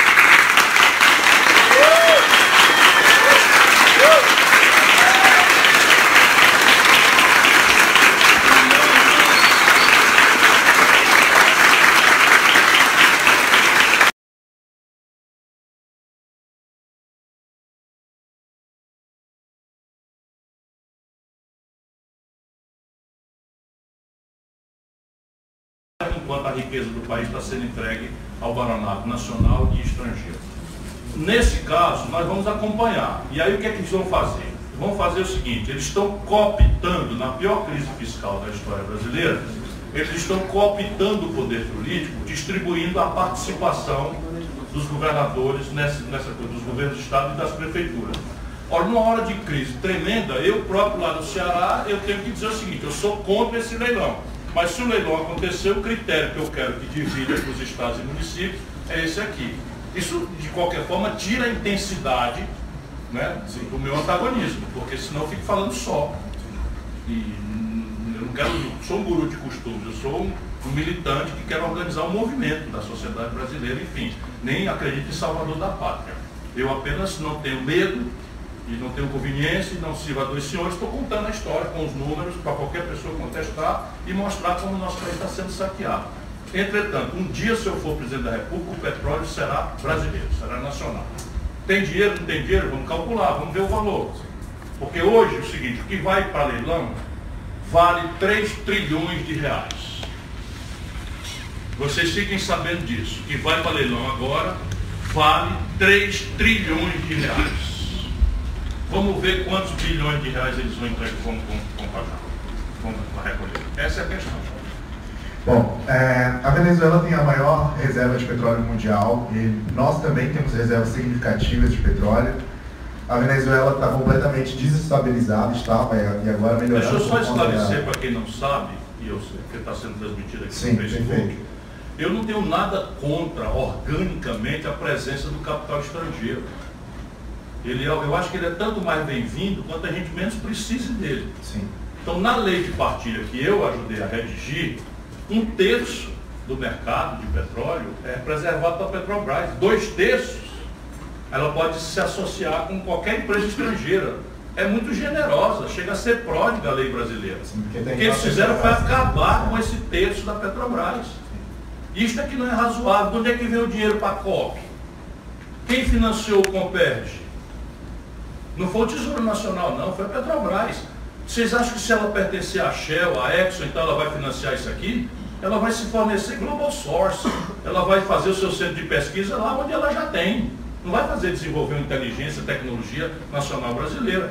Ou esses militares abobalhados que estão aí no governo acham que existirá um KC-390 com a Boeing. A engenharia da, da, da, da Embraer é uma só. Pelo amor de Deus, a engenharia da Embraer é uma só. Se você tira essa engenharia, que é o core business da, da coisa, que é uma das mais sofisticadas do mundo, e entrega para a Boeing, a Boeing simplesmente, a, o KC-390, é, será o último, o último produto que a Embraer vai desenvolver. E olhe lá se ela terá ao longo do tempo capacidade para dar manutenção a isso. Mas desenvolvimento, fim de papo. E numa hora, numa hora que nós estamos para colher os frutos. O KC-390 tem uma fila de 20, é um supercargueiro que a Embraer desenvolveu com dinheiro público brasileiro. Tem uma fila de 20 bilhões de dólares de encomenda. Agora, ele acabou de ficar pronto. O Brasil patrocinou o único acordo de transferência tecnológica, 100% sem reserva de nenhuma fração, nenhuma chave, nada com a Saab sueca para fazer o gripping. Só o capacete interativo, inteligente, que já tinha sido começado a fabricar no Rio Grande do Sul, é de aplicação em microeletrônica de efeito civil extraordinário, você não tem ideia. Acabou de amadurecer o projeto. O, a Embraer já é a principal companhia de jatos do mundo em até 150 cadeiras, que é a grande tendência da aviação mundial, que está descontinuando mega aviões como esse Airbus 380, 380 que tal, parou de fabricar porque mas ela acabou de amadurecer o 192E, que vai pisar diretamente em cima de um grande fracasso da Boeing, que é o 737 MAX, que tem defeito grave de projeto, que caiu e que está todo ele determinado a ficar no chão pelo FAA americano, enquanto aqui o governo do senhor Jair Bolsonaro está querendo autorizar que o, o 737 MAX possa circular. Só pode ser suborno isso. Só pode ser suborno. Qual é a explicação para a FAA americana não permitir que o 737 MAX circule no espaço aéreo americano? Está todos os banhos no chão, por questão de segurança, uma empresa americana, e o Brasil vai autorizar. Antes dos estudos concluídos pela segurança. Vocês não estão vendo o Brasil? Percebe? É a mesma coisa na Petrobras. Sim. É, falando de Venezuela, voltando a falar de Venezuela, é, eles estão desestabilizados e quando nós brasileiros escutamos um deputado falando sobre a volta do AI-5, o senhor acha que hoje, na atual situação do Brasil, nós temos condições institucionais de conter qualquer outro, outro ataque à instituição brasileira, tendo em vista a quantidade de petróleo que nós temos em reserva? Golpe de 16 foi feito por três razões. Primeira razão, dominar o orçamento para produzir excedentes, para jogar no poço sem fundo do galope da dívida que está beirando a insolvabilidade. O segundo, pôr um fim na escalada punitiva da Lava Jato e o terceiro, petróleo. Então, não temos nenhuma razão disso. Aparentemente, o objetivo número um de tomar o orçamento para conter a escalada, alcançado. Hoje, por exemplo, tem a notícia de que o Paulo Guedes vai propor liquidar todos os fundos cujos saldos foram contingenciados e que eles dizem que não foram utilizados corretamente, porque eles próprios contingenciaram, aliás, os governos de esquerda também, para botar 220 bilhões de reais no saco sem fundo da dívida que é assim, nós estamos pagando a menor taxa de juros da história, para a vergonha da esquerda, Bolsonaro está pagando a menor taxa Selic da história, 5%. Mas o custo de carregação da dívida esse ano é 14%. Porque tem toda uma jogada né, de, de você fazer a taxa de juros primária cair, mas oferecer contratos de swap, título pós-fixado, título pré-fixado, título indexado a câmbio, circulando informação privilegiada. Então, por milagre, a taxa de juros é 5, mas a dívida cresce 14, numa inflação de 3. Então, é uma selvageria, é o maior esquema de transferência de renda de quem produz e trabalha da história do capitalismo mundial. Isso não pode nem sequer ser chamado de neoliberalismo. Isto é pura e simples selvageria. Assalto à mão desarmada, corrupção institucionalizada. Né? Então, o objetivo 2, que é o objetivo 1, um, controle do orçamento alcançado. O objetivo 2, a desmoralização da Lava Jato, mais ou menos está tá dada, também com a imensa colaboração né, do Sérgio Moro e sua dona. Né? E o terceiro objetivo é o petróleo, nós estamos assistindo acontecer. Então, se o obstáculo a isso fosse eficaz, nós seríamos desestabilizados. Mas a desestabilização já aconteceu. Os estranhos eventos de 2013 deram base para o que aconteceu em 2016, que foi o impeachment e toda a mudança de, de, de valoração nessas questões estratégicas do Brasil. A política de preço do parente ela mudou completamente a, a, a política de preço da Petrobras. Ele trouxe para a Petrobras para que a gente praticasse aqui no Brasil o, o, preço que é praticado fora mais a importação. É, se a Petrobras não cumpre para nós brasileiros um dos objetivos que seria é, manter todo, todo, tudo que a gente precisa de óleo e gás no menor preço, por que não privatizar a Petrobras? Porque no mundo do petróleo não cabe inocente. Só tem dois tipos de abordagem no petróleo global. Ou são estatais, 80% do petróleo do mundo, ou um oligopólio internacional, 20%. Um país como o Brasil, autossuficiente, e que tem na Petrobras não só uma gestora de óleo, mas uma companhia de energia com todos os comprometimentos públicos né, de desenvolvimento tecnológico, científico e etc, etc, portanto outras finalidades que não estrito sendo a busca de remunerar o balanço para o acionista ter eh, um lucrinho não tributado no mês seguinte, isso explica por que ela deveria ser. Porém, o encaminhamento da pergunta diz por que é popular o interesse de que ela não seja entregue ao mercado global. Duas razões. A primeira é o seguinte, qual é a lógica de você cobrar o preço de, de Roterdã se a lógica de uma empresa é cobrar seus custos, mais remunerar seu e mais ter um lucro em linha com, com as companhias semelhantes? Deixa eu dizer o que, é que eu estou querendo dizer. A Petrobras, com todos os abusos, que não são poucos, eu nunca adorei a pílula dos abusos corporativistas que eu assisto na Petrobras há muitos anos. Petrobras lesou o estado do Ceará, por exemplo. E evidentemente que a Petrobras, enfim, não vou, não vou pesar mais aqui as coisas que eu tenho, mas porque agora é hora de defendê-la. Porém, ela com todas essas ineficiências, ela consegue entregar um barril de petróleo pré-sal inclusive, remuneração do imobilizado, tudo, impostos inclusive, ela entrega um barril de petróleo com um preço menor do que 40 dólares. E Roterdã está cobrando 73,80. Por que, que ela vai cobrar 80? Por que, que ela vai cobrar 80? Ah, porque é preço de ocasião, preço de oportunidade. E ela tem essa oportunidade? Ela tem essa oportunidade? Tem alguma razão para isso? Aí depois ela desverticalizar sua produção, deixar sua capacidade de refino e começar, e isso dá o outro argumento, passivo, externo, infinanciável. Então deixa eu explicar para vocês, quando o capital estrangeiro vai para um país, ele não vai para fazer caridade, ele vai para ganhar dinheiro, o que nada tenho contra. Só que quando vem uma inversão estrangeira deste volume, gera um passivo que vai ter que ser remunerado com emissão de dólar para fora. Ela ainda é um tradable. Mas o que é interessante nela é o mercado brasileiro. Nessa conjuntura. Então o que é que acontece? Você pega, ela vai fazer o quê? Vai pagar royalties para sua matriz, vai remeter lucros e dividendos para o estrangeiro, seus diretores vão passar férias lá fora, ou seja, todas as rubricas do balanço de pagamento, ela vai pesar em dólar para fora e ela vai obedecer um centro estratégico, que não é nosso, na política de exportação. Então, simplesmente a Exxon, a Shell, pode dizer o seguinte, não, globalmente não interessa para nós explorar o petróleo agora. Ele é meu, que aliás não devia ser feito. Ele é meu, eu vou botar, vou sentar em cima e vou exportar o petróleo que eu estou já pra, associado com a sal de arame. E vou fazer e vou deixar isso para o futuro. Pronto, que é o que os americanos querem. Os americanos querem transformar a América Latina numa reserva de valor para o futuro deles. O que está totalmente correto do ponto de vista deles.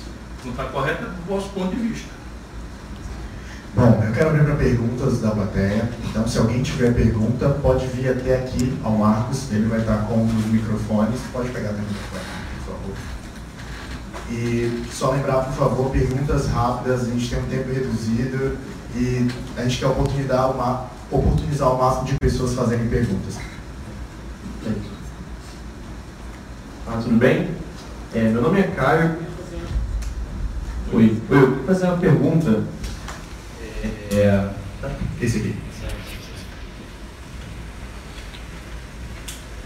é, pela sua candidatura em 2018 e a sua pretensão à candidatura em 2022, eu queria te fazer uma pergunta de qual seria a sua resposta para a reação é, que o mercado financeiro vai, vai ter, ou o próprio establishment econômico, é, para todas essas mudanças que você quer fazer.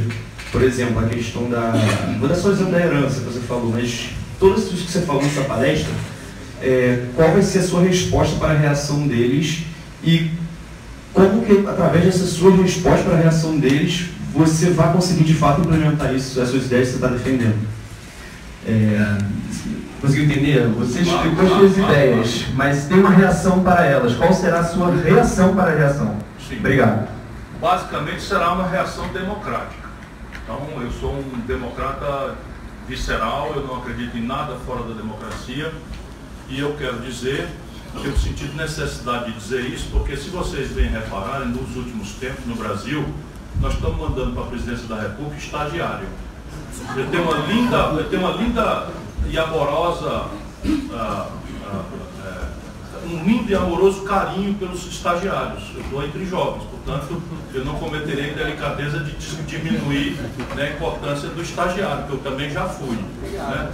Questão básica, pois é, questão básica é o seguinte, a presidência da República é lugar para estagiário, para primeira experiência? Não, É uma questão simples, assim. Então vamos lá. Ou vocês acham que teria acontecido o que aconteceu se a Dilma tivesse um pouquinho de vivência? Então Lula hiperpopular, faz um dedaço, indica a Dilma, nós todos, eu estou falando nós, fomos lá, causa do Lula, lá, então votamos na Dilma. Aí vem uma eleição, a Dilma não consegue juntar um terço dos deputados para impedir um golpe. Por quê? Porque nunca foi vereadora, nunca foi deputada, nunca foi prefeita, nunca formou uma maioria, nunca viu como é que se negocia com o parlamento. Enfim, percebe? Estão oferecendo o Luciano Huck. Tudo bem, um belo animador de auditório. Agora, quer dizer, meu filho, você já foi alguma coisa, vereador? Então, não, então venha ser presidente da República aqui. Olho do furacão da pior crise nacional brasileira. Aí, Bolsonaro, você teve uma bodeguinha, não foi? Você já administrou um pequeno comércio lá no lugar que vende açaí, não sei se na praia. Mulher não, na loja de açaí é da mulher lá e tal. Não é minha não. Nunca administrei nada. Nunca administrou nada? Não, venha ser presidente. Percebe? Isso daí a gente tem que pôr em debate, porque agora, se vocês repararem, toda picaretagem política no Brasil se antecede com um nome novo. Nova política, é o novo. Nova. Percebam isso. O que, é o que é o é eles planejaram? Que o povo está de saco cheio com a velha política, então a solução para a velha política é o novo. Aí o novo é o Bolsonaro, cacete, pelo amor de Deus. Eu fui colega desse cara. Fui esse cara foi 28 anos deputado federal, mas não foi deputado federal do Ceará. Foi deputado federal do Rio de Janeiro, ligado ao Pisciani, ao Sérgio Cabral, ao Eduardo Cunha, ao Brazão, ao quem mais? Tudo preso, tudo na cadeia. E esse cara fez, apresentou uma nova política. E pronto, vamos lá. Novo, é o novo. Então, como é que a gente resolve? Por que, que eu estou falando isso? Né? Muitos amigos meus dizem assim, olha, você tem que fazer uma opção, ou você é um cientista político, ou você é um político. Porque se você é um político, quase como o cara não tem coragem, mas diz assim, você tem que aprender a mentir. Tem que aprender a enganar e tal. Mas aí que está o engano. O Lula aprendeu a mentir, a enganar, onde foi parar? Eu não quero. O Fernando Henrique aprendeu a mentir, a enganar. Nunca mais o PSDB ganhou eleição nacional depois do governo dele. Você não percebe isso? Então o que é que eu quero? Eu quero ser presidente, mas eu quero, na verdade, fazer história. Então eu estou falando o quê? Estou despertando antagonismo, explícito, claro. Sabe quantos por cento da população essas minhas ideias alcançam? Presta atenção na resposta. Estagiário. Estou brincando. Então sabe quantos por cento do imposto sobre heranças acima de 4 milhões de reais alcança? 2% da população. Sabe quantos por cento da população seriam alcançados se nós passássemos a cobrar imposto sobre lucros e dividendos empresariais em linha com as melhores práticas internacionais? 1% da população. Compreende? Agora, o problema aí é a capacidade que essa minoria tem de irradiar seus valores. Então, o que, que eu estou querendo fazer? Em vez de eu me queixar dessas mediações que são deles, eu sei que são deles, eu não estou eu não sou Bolsonaro, que se elege surfando, mentindo na bancada do Jornal Nacional que existe o kit gay e a Globo não diz nada. Simplesmente, o Bolsonaro foi lá e entregou na mão do Bono, está aqui o kit gay, que o seu Haddad queria ensinar o menininho a dar a bundinha, tá aqui. Vocês não viram isso na televisão? Não foi com essa expressão, mas foi mais ou menos dizendo isso. E a Rede Globo, nada, está tudo certo. Pior que eu tinha que livro em casa. Mas não era Meu pai botou no Bolsonaro e me deu o livro quando eu era pequeno. Aí depois ficou falando livro aí. Tá vendo aí, ó? É isso aí, tá Olha a vendo? hipocrisia. Olha, ó, não, respeite seu pai. Você acha Ou não. Não, respeite, mas discuta com ele. Mas, mas sem brigas, Você discuta. acha então que um precedente. Não, deixa eu explicar. Então, então o que é que a gente faz? O que é que eu estou tentando fazer? Eu estou tentando criar uma mediação e eu acho que a solução para esse impasse que você correta e maliciosamente está vendo, você é brilhante, você está vendo esse impasse que é óbvio que vai acontecer. Comigo ou com qualquer outro que queira mudar o Brasil. Sempre foi assim. Então o que, é que eu estou querendo fazer? Estou querendo fazer o seguinte, é uma mistura de ideia, exemplo e militância. Será que isso é possível de ser vitorioso? Eu acho que é.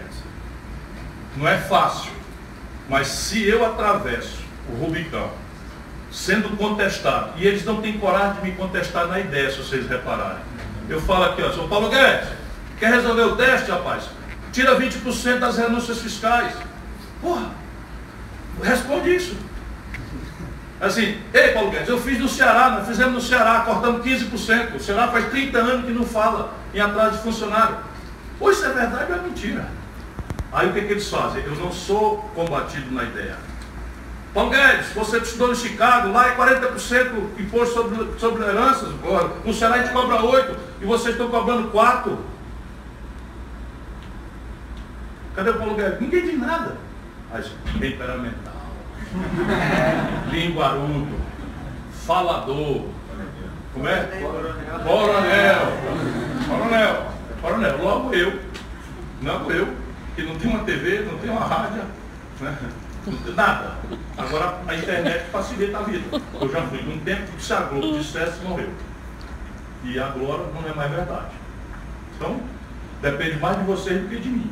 Então o que, é que eu posso fazer? Eu posso apresentar a ideia, que é muito mais poderosa do que o adjetivo personalista, que ser de esquerda não é acreditar em Papai Noel, acreditar em culpa personalidade. Ser de esquerda é financiar uma corrente de opinião, que estabeleça valores, que faça com que o povão atire a esses valores e lute para que esses valores sejam praticados. Aí é o seguinte, onde é que vem essa sua ingenuidade? Não é ingenuidade não, meu irmão, a gente ganha todas no Ceará.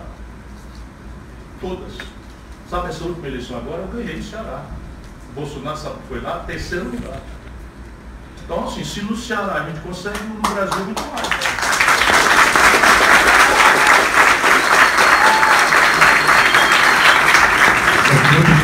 Próximas perguntas, quem quer fazer pergunta se apresenta. Obrigado. E a pergunta com. Calma lá com teu pai. Termina a pergunta com um ponto de interrogação, por favor, em 30 segundos. Seja objetivo. Olá, boa noite, Ciro. Meu nome é Pedro, sou de Ciências Sociais aqui da FRJ. É, falando de Argentina, eu gostaria de saber, é, com essa é, vitória dos peronistas e a saída do Macri, o que, que isso representa para as relações comerciais Brasil e também gos- gostaria de saber a sua perspectiva, por que, que o varguismo não vingou no Brasil igual o peronismo vingou na Argentina? Obrigado. Agradeço muito a você.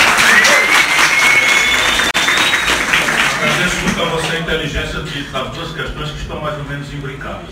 Veja, a Argentina tem um problema. Deixa eu, deixa eu só dizer aqui uma coisa. Eu, há um tempo atrás, aí, na pré-campanha da Argentina, eu fui contratado por uma empresa de marketing do Brasil para ajudar a fazer uma consultoria programática sobre a questão da Argentina.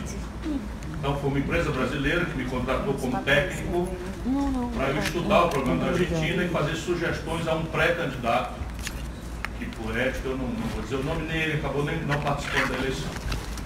E eu então mergulhei com certa profundidade no problema da Argentina. É devastadora a situação. Então eu, por exemplo, não participo da euforia que a esquerda brasileira está né, tá vendo na Argentina, fim da, do neoliberalismo, não sei o que e tal. E aí, como eu já conheço o problema, já conheço mais ou menos as figuras e tal, eu ontem fiquei muito inquieto, porque eu vi uma declaração do Fernandes, que é uma pessoa preparada, bem intencionada, mais preparada do que a Cristina, com menos carisma, mas muito mais preparada. Mas ele deu uma declaração de o seguinte, que ele vai fundar o liberalismo progressista peronista. Eu digo, vixe, inventou aí um jacaré com cabeça de macaco e, rabo de fogueira. Não, não vai dar certo, sabe? Não quero fazer maus augúrios, por quê? Porque o problema lá é muito mais grave que o Brasil.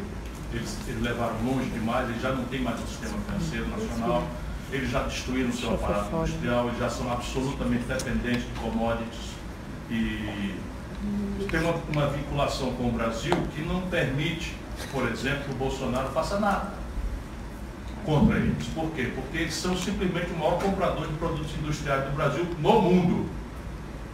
São o maior parceiro comercial do Brasil na região, mas eles são os maiores compradores de produtos industriais do Brasil no mundo. Porque o Tratado de Ouro Preto deu um regime de tarifa externa comum, e eu que rabisquei esse tratado, como o ministro está fazendo do Itamar, e basicamente os argentinos o que queriam era isso, era um regime de preferências industriais com o Brasil para. E, e naquela época eles ainda tinham alguma indústria, mas não tem mais nenhuma. A pouca indústria que eles têm é um pouco arbitramento de empresários brasileiros que da indústria têxtil estão indo para lá por, por, arbitramento de custos de trabalho, custos não sei de que e tal, e câmbio. De câmbio deles está mais, mais estimulante para a exportação, porque degringolou geral. Eles cometeram algumas aberrações, das quais não são fáceis a gente se livrar. Paulo Guedes anda falando disso aqui. Por exemplo, permitir que pessoa física tenha conta em dólar. Então hoje tem mais dinheiro circulando em dólar na Argentina do que o, do que o peso. Dinheiro assim mesmo. Você chega num restaurante, às vezes que eu fui lá para estudar, para fazer essa consultoria, eu fiquei chocado. Você entra no restaurante, puxa o dólar do bolso e paga. Não acho que aqui no Rio de Janeiro você aceita. O Rio de Janeiro não aceita, mesmo sendo um, um estado né, de turismo, não sei o que, isso não, não é trivial. Você paga. E a taxa de câmbio varia de restaurante para restaurante. Sabe onde é que eu vi isso? Eu vi isso em Cuba. Como eu vi na extinta União Soviética em 89, na véspera de dissolver. Então é muito grave o problema. E eu torço muito que eles deem certo. E aí vou para a segunda pergunta. O varguismo no Brasil pegou. O problema do varguismo no Brasil é que a memória do Vargas tem sido atacada por todo mundo pela contradição, pela dubiedade fenomenal que o fenômeno Vargas representa. Porque o Vargas, num certo tempo, teve um momento autoritário. Né? Mas vamos lembrar a origem do varguismo, é a Revolução de 30. Uma revolução pode ser chamada de autoritária, na medida que ela é uma insurgência contra o Estado quo. Não é assim?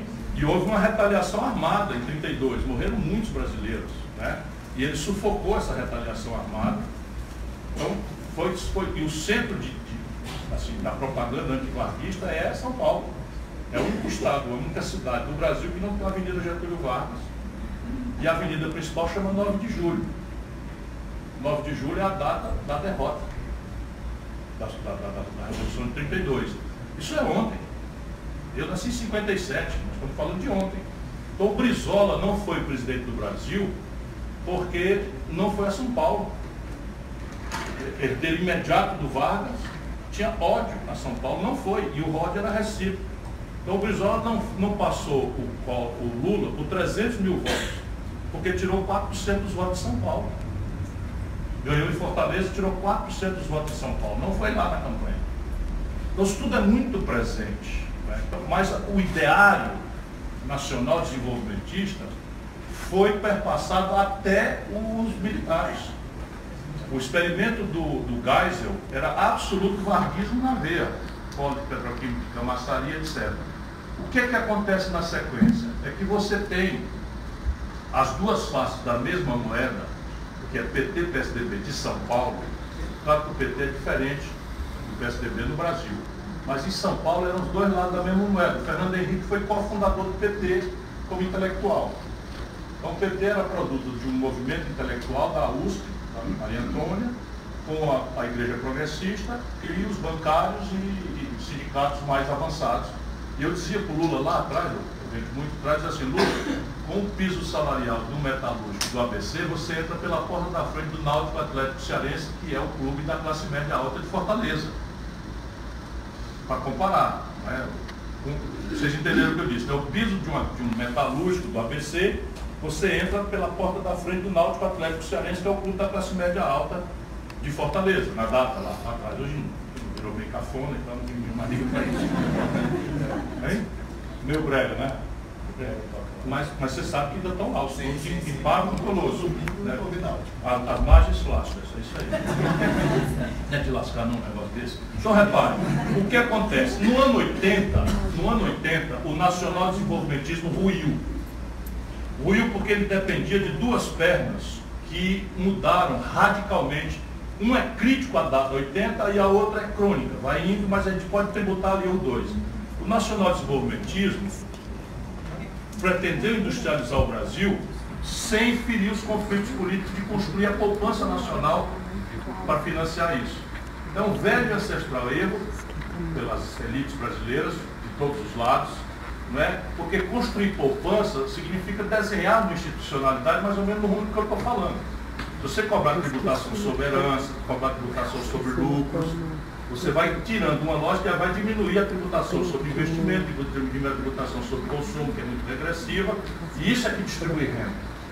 E forma poupança nacional para dizer de onde veio o dinheiro para fazer. Nós sempre adiamos esse conflito, o amigo já percebeu, o jovem amigo, percebeu o potencial de conflito que eu tenho, um veto para ser presidente da República completo entre o baronato. Vamos ver se eles conseguem, porque eles têm um poder de veto, mas não de construção. Eles não queriam o Bolsonaro, eles engoliram o Bolsonaro. Eles queriam o Alckmin. Aceitariam de bom grado o Armoedo, aceitariam de bom grado o Meirelles, e foram tendo que engolir o Bolsonaro.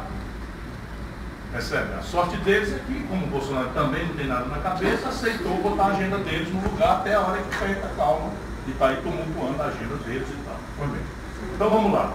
Quando em 80 os juros internacionais sobem, quebra a perna, porque nós, ao não tendo poupança, nós fundamos a lógica de financiar o desenvolvimento brasileiro com, base em dívida externa. Na época de longo prazo e barato. Ali, naquele ano 80, os juros explodem e todos os países que dependiam de fluxos internacionais de capital de longo prazo e barato quebravam. E o Brasil quebra ali no ano 80.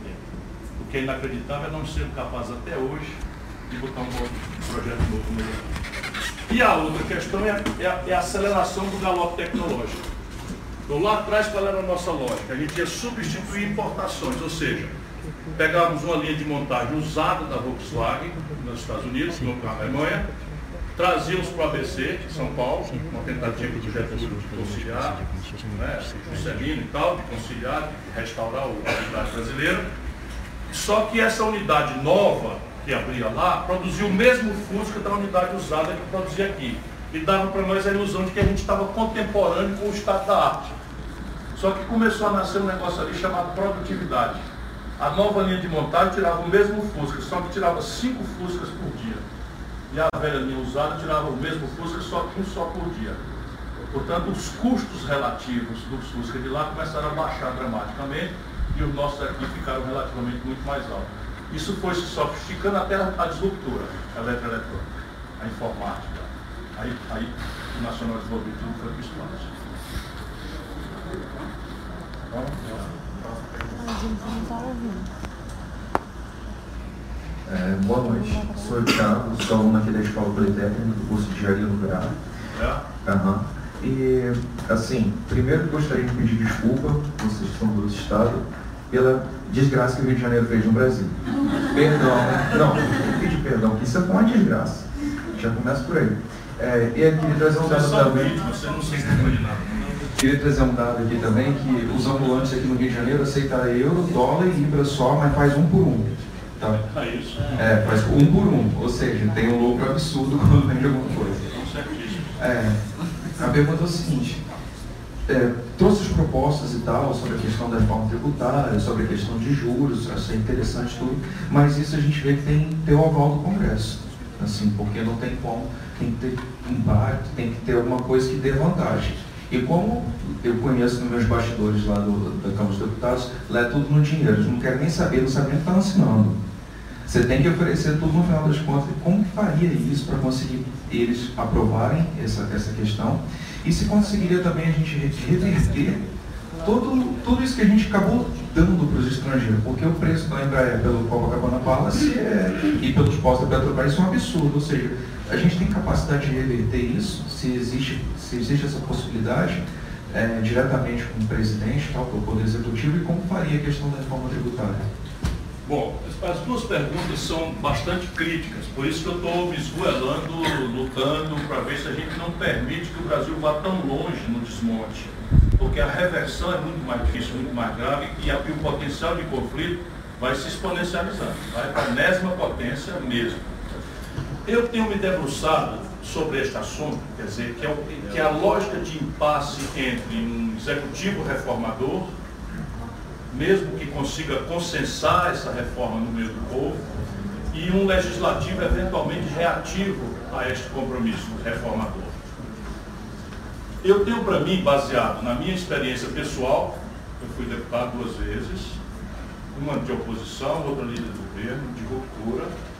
Eu fui prefeito, manejei uma Câmara Municipal, onde 41 vereadores eu tinha 5, o meu partido tinha 5, na verdade eu tinha 40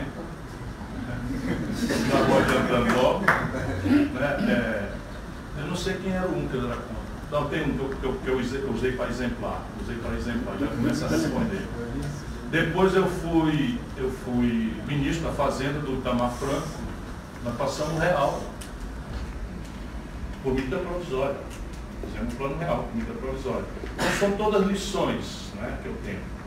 Experimento, experimento. Depois eu mesmo fui deputado federal na data, deixa eu atualizar minha biografia, o mais votado do país, proporcionalmente. E foi a pior experiência que eu tive na minha vida, porque eu vi por dentro aquilo que eu já desconfiava por fora. Mas ao contrário do que você talvez já suponha, não é corrupção propriamente o problema. A corrupção é um problema, não seria eu ingênuo de não dizer. Mas o problema não é mais, não é tanto isso. O grande problema é o seguinte, o parlamento se constitui em interação com a agenda popular despolitizada. Então, basicamente, hoje a política está reduzida, todos os partidos, mais ou menos, fazem a mesma coisa. Contrata um marqueteiro, eles fazem um conjunto de pesquisas, perguntam o que, é que o povo quer ouvir, e eles industrializam o discurso para o povo ouvir o que quer ouvir. Então, o problema é casa, comida, roupa lavada, o que está aí não lhe dá, manda que eu vou e se eu for, o céu desce, nós estamos conversando e agora vai estou fazendo uma caricatura.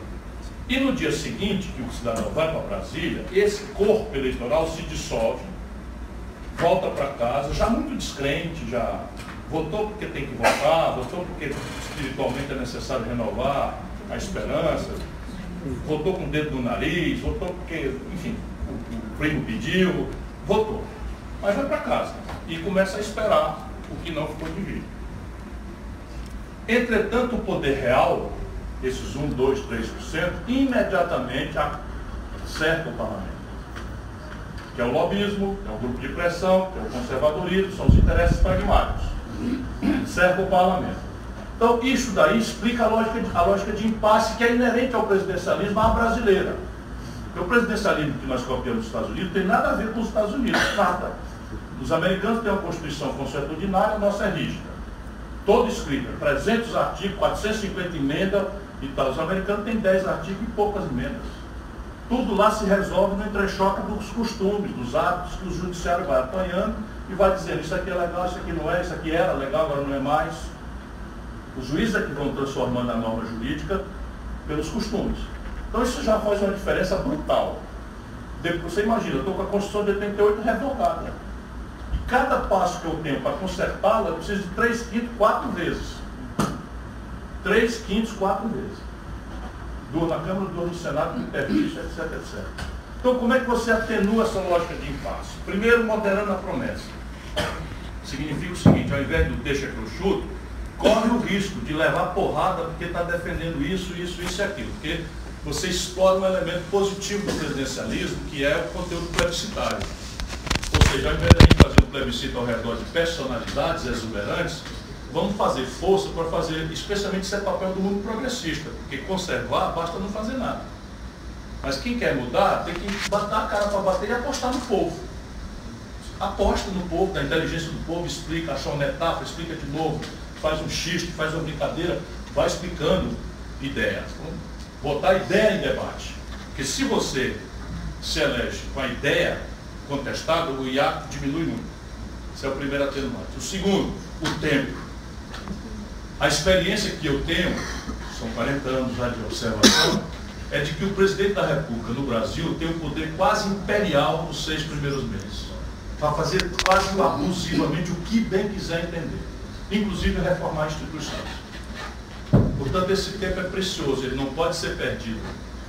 Ele tem que ser. Ah, o presidente acabou de se eleger, não espera que a população volte para casa e comece a se irritar e dissipar o capital político. Tem que propor aquilo que ele propôs na campanha. Já diminuiu o IA e propôs. Está vendo? Eu prometi isso na campanha, está aqui que eu propus. Então tem que ter projeto pronto. E as mediações têm que ser entre eleição e a posse. E esse é o terceiro fato. Mediações.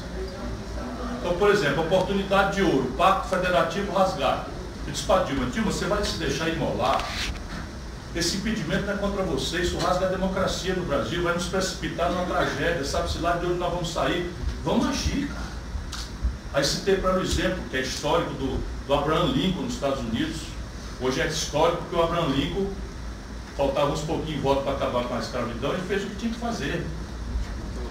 São coisas que você não tem que andar conversando, porque uma certa moral burguesa e tal, é respeitabilíssimo, mas a política, o homem de Estado, tem que saber qual é a tarefa estratégica que é, é a sua responsabilidade. Eu disse para aqui, o Pacto Federativo rasgado. Chama o Rio Grande do Sul, Rio de Janeiro, é, São Paulo e Minas Gerais e renegocia a dívida desses quatro estados. Com isso a gente acabava o impeachment. Ah, mas, pronto, aconteceu o impeachment então do Bolsonaro. Isso é então negociar, negociar com o Brasil. E quando a negociação entrar em impasse, chama o povo. Essa é a saída para não se corromper. Esse é o grande equívoco do Lula. E no primeiro momento teve contra ele toda a onda violenta, mensalão, não sei o que e tal, e não transigiu, chamou o povo. Atravessou, se reelegeu. Sem negociar, sem se vender, sem nada no, no mandato seguinte resolveu conciliar. Olha onde foi parar. Então essa é a saída. Quer dizer que é fácil? Não, mas esse é o caminho. Agora, minha experiência como deputado. Deputado é a seguinte, grosseiramente, um terço é de pilantra, batedor de café. Mas é só um terço. Grave, constrangedor que um terço dos representantes do povo, eleitos por nós, seja pilantra. Então tem um probleminha aqui conosco, está embaixo. Todos aqui se lembram do nome do deputado federal que votado nas eleições? Sim. É, a conferir, né? A conferir. Mas tudo bem, vou aceitar para argumentar. Pegou meio errado, pô. O quê? Pegou meio errado. Não, não faz mal. Eu, eu tenho uma pesquisa, é uma pesquisa do IBOP, que é 76%, não lembro. Ah, sim. Do povo. Do quê? do povo. E com razão, porque é irrelevante. A gente é Então veja, um terço é pilantra. O outro terço é de gente muito séria, muito séria, muito preparada. Pode ser conservador, pode ser de esquerda, de meia esquerda, mas gente muito séria, gente que tem contribuição para dar. E o outro terço é assim, nem carne nem peixe. E esse terço do meio aqui é que forma a maioria.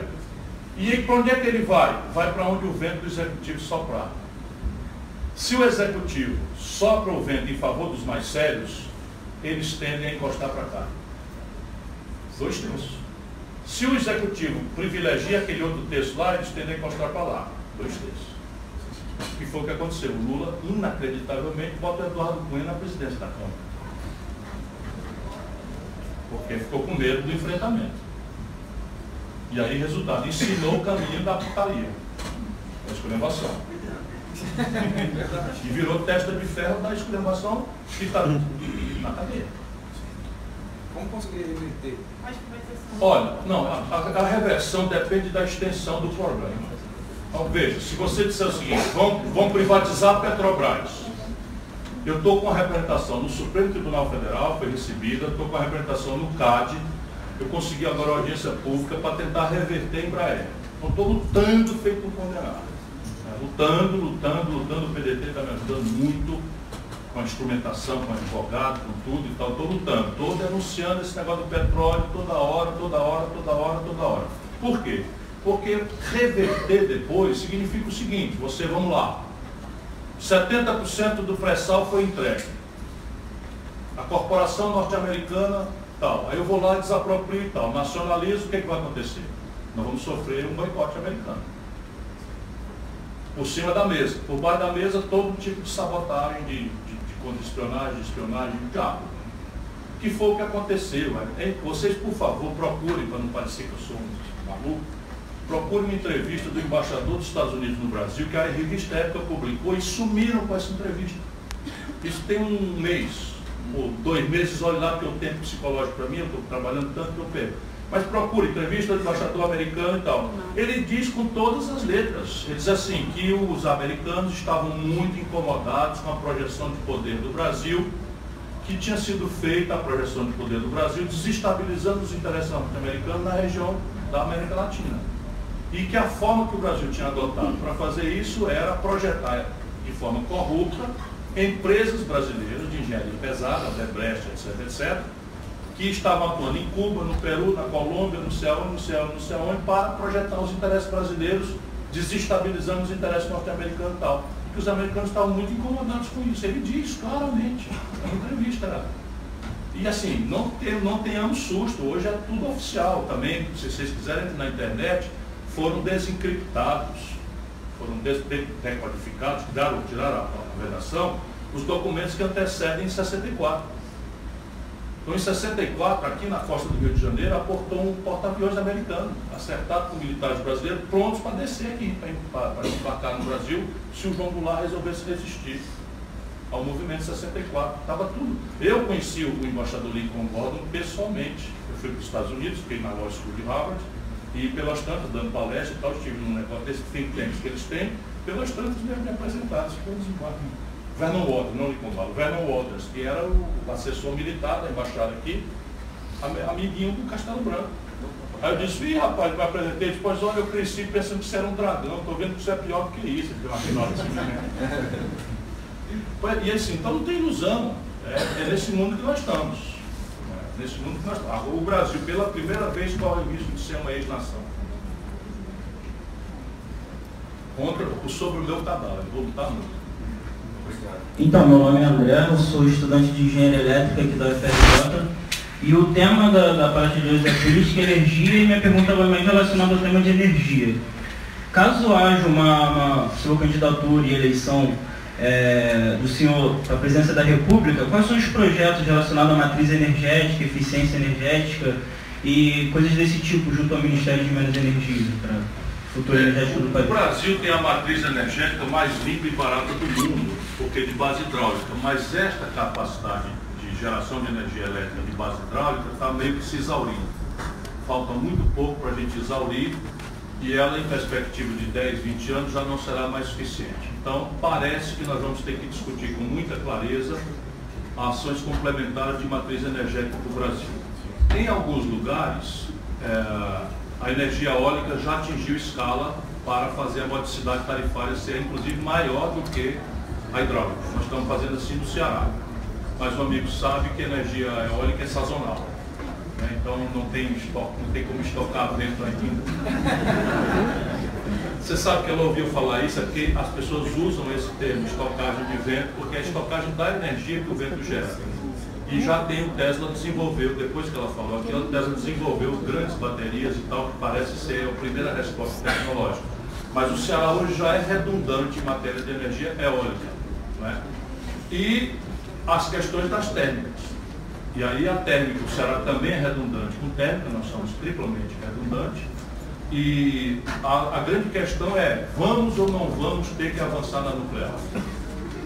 E hoje, até o movimento verde da Alemanha já entende que a energia nuclear parece ser indispensável como complementação. E aí, de novo, prejuízo dos prejuízos. Ah, o nosso submarino nuclear está parado, o projeto, e ele é tanto mais importante como ação de defesa, do Amazônia Azul, que eles chamam, mas ele é importante porque o reator nuclear é de, efeito, é de uso civil, são mini reatores capazes de você disseminá-los para a geração de energia elétrica. E aí aperfeiçoar um sistema de interligação, de transmissão. O Brasil tem já um belo exemplo disso, é preciso apertar. E em qualquer circunstância, precisa a gente debater com muita contundência, enquanto é tempo, a privatização de geração e transmissão de energia elétrica no país de base hidráulica. Isso não existe em nenhum lugar do mundo. Você privatizar a geração de base hidráulica significa privatizar o seu regime de águas. E para o nordestino do semiárido é uma tragédia. Você pega a Chester, por exemplo, é um trade-off entre água para abastecimento humano e energia. No Chile, falando no Chile, Sim, no Chile arrebentado, na Califórnia privatizado já reverteram. A Berlim também. Sim, claro. Ninguém faz isso. Ninguém faz isso. E é um trade-off assim impossível, porque na hierarquia dos usos da água, eu sou nordestino, do semiárido. Eu que fiz o projeto São Francisco, na hierarquia do uso da água, o uso humano, a descedentação animal, supera, mas isso significa ordem pública. Então aí de repente eu privatizo a cascata de barragem da Chesney e um empreendedor chinês de Xangai vai decidir a alocação de água e energia, que é a mesma coisa. Se no, vento a gente pode ir da Dilma, na água não, na água a barragem Sobradinho você quantifica em quilowatt-hora. Você pode usar a, unidade quilowatt-hora ou pode usar metro cúbico. Porque a gente sabe que passa na turbina X metro cúbico, X metro cúbico passando gera tanto quilowatt-hora, etc. Então você pode quantificar, é instantânea a conversão. Aí eu vou ter que viajar, eu, o governador do Ceará, vou ter que viajar para Xangai para decidir 76 metros cúbicos de, de transferência de, de água para o abastecimento de Fortaleza, nosso principal. Bom, nós gostaríamos de agradecer, Lucero. Muito obrigado. Eu me sinto honrado de tê-lo aqui na UFRJ. Muito obrigado pelo convite, por aceitar o convite. É, muito obrigado por estar aqui com a gente. Muito obrigado a todos vocês que puderam estar aqui. Muitos alunos